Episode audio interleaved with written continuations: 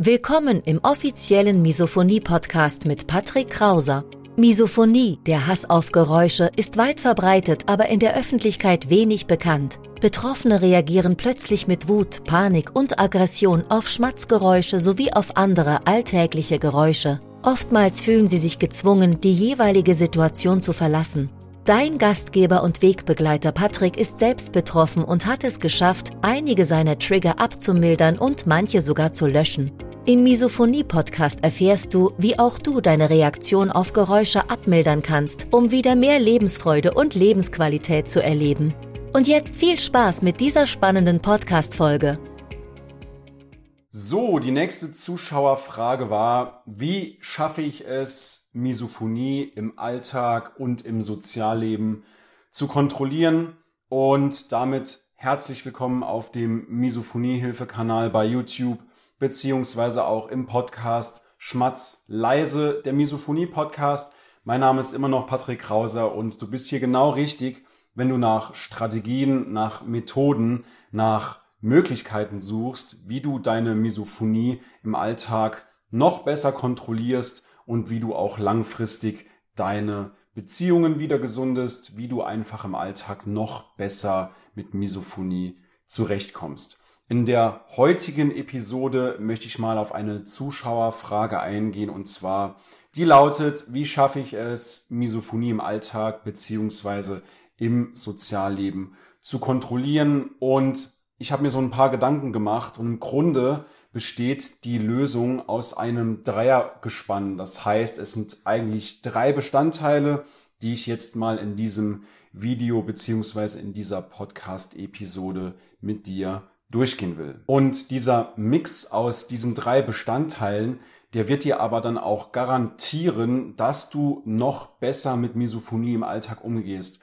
dass du noch seltener getriggert wirst und dass du noch mehr Kontrolle im Alltag gewinnst. Denn das Problem bei Misophonikern ist häufig, dass sie ihre Ausraster so lange unterdrücken, bis sie dann doch letzten Endes explodieren und sie haben ihre Aggressionen bei gewissen Geräuschen im Alltag kaum unter Kontrolle. Und hierzu ziehe ich gerne dieses Bild des Trigger-Kontos heran. Das bedeutet, dass du im Laufe des Tages oder auch in einer Situation eine gewisse Anzahl an Triggern aushalten kannst, aber dann irgendwann trittst du über die Aggressionsschwelle, du explodierst regelrecht und das ist eben dieses Sinnbild des Triggerkontos. Das habe ich das erste Mal in meinem ersten Buch beschrieben und ich werde häufig darauf angesprochen, dass es eben eine schöne Symbolik ist und das ist natürlich auch eine gute Möglichkeit, das seinen Angehörigen nochmal näher zu bringen, wie sich Misophonie im Grunde anfühlt. Es sind eben ja sehr sehr starke Emotionsausbrüche und die jedes Mal unterdrückt werden müssen, damit man nicht komisch wirkt bei anderen Menschen. Denn es spricht ja auch für eine schlechte Erziehung in Anführungszeichen, wenn man regelmäßig aggressiv, wütend oder mit Flucht auf bestimmte Dinge reagiert, ob das jetzt Geräusche sind oder ob das irgendwelche anderen sozialen Situationen sind. Das gilt eben als schlechte Erziehung oder wird eben so negativ aufgenommen. Und das macht es natürlich Misophonikern nochmal besonders schwer. Sie müssen diese Geräusche aushalten, um den Schein zu wahren, weil sie ja im Grunde eigentlich keine schlechten Menschen sind, weil sie im Grunde ja eigentlich eine gute Erziehung genossen haben in der Regel. Und die Misophonie, die lässt eben genau das nicht zu. Hinzu kommt noch natürlich das Unverständnis, das Missverständnis teilweise auch des Umfeldes. Zum Beispiel, dass dann Menschen auch absichtlich mit offenem Mund kauen und fragen, stört dich das? Oder neben dir mit Tüten rascheln und dann fragen, ob dich das stört, um sich vielleicht auch etwas lustig über dich zu machen, um dich vielleicht zu prüfen, ob das jetzt gerade störend für dich ist. Und ich bin mir sicher, wenn ein Angehöriger wüsste, wie sehr ein Trigger emotional und physisch schmerzt, würde er solche Kontrollfragen niemals stellen. Er würde dich niemals absichtlich oder bewusst in eine solche Situation hineinbringen. Als Betroffener fühlt man sich dann natürlich auch nicht ernst genommen und so entstehen dann auch Kommentare wie, ach, das hat jeder mal, du steigerst dich da nur rein, du übertreibst, stell dich nicht so an, du bist aber sensibel, du musst dich abhärten Und das sind im Grunde nichts mehr als gut gemeinte Ratschläge, vielleicht auch etwas aus Schamgefühl von deinem Umfeld, von deinen Angehörigen, von deiner Familie, von deinen Freunden. Und häufig wird auch das Problem Misophonie mit dem Gefühl gleichgesetzt, wenn man zum Beispiel Kreide an der Tafel hört oder wenn jemand mit dem Messer über den Teller kratzt.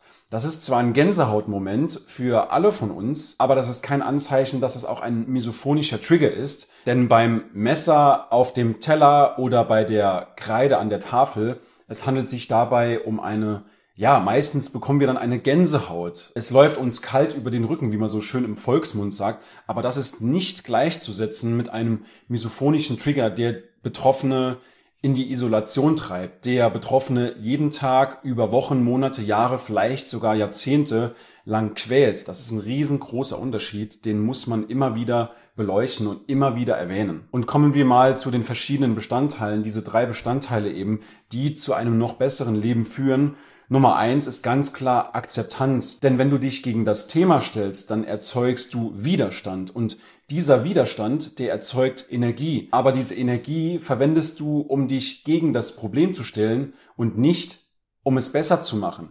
Deswegen versuch diese Energie umzupolen und versuch dann diese Energie in positive Gewohnheiten umzumünzen. Das wäre natürlich die beste Variante, denn du kannst an der Misophonie nichts ändern. Sie ist momentan nicht heilbar, aber es gibt ganz viele verschiedene Ansätze, viele verschiedene Methoden, die du lernen kannst, um noch besser im Alltag damit umzugehen, um deine Misophonie im Alltag noch besser zu kontrollieren. Das heißt, am besten akzeptierst du das Thema so wie es ist. Und noch ein ganz wichtiger Punkt, du bist nicht deine Misophonie. Du bist nicht dein Körper, du bist auch nicht deine Gedanken, sondern du hast Misophonie, du hast einen Körper, du hast Gedanken. Ich will damit sagen, dass du kein Label bist, dass du nicht diesen Stempel Misophoniker hast, sondern du hast nun mal vom Leben diese Karte ausgespielt bekommen und du musst eben schauen, dass du mit dieser Karte bestmöglich spielst. Das Punkt Nummer eins, Akzeptanz.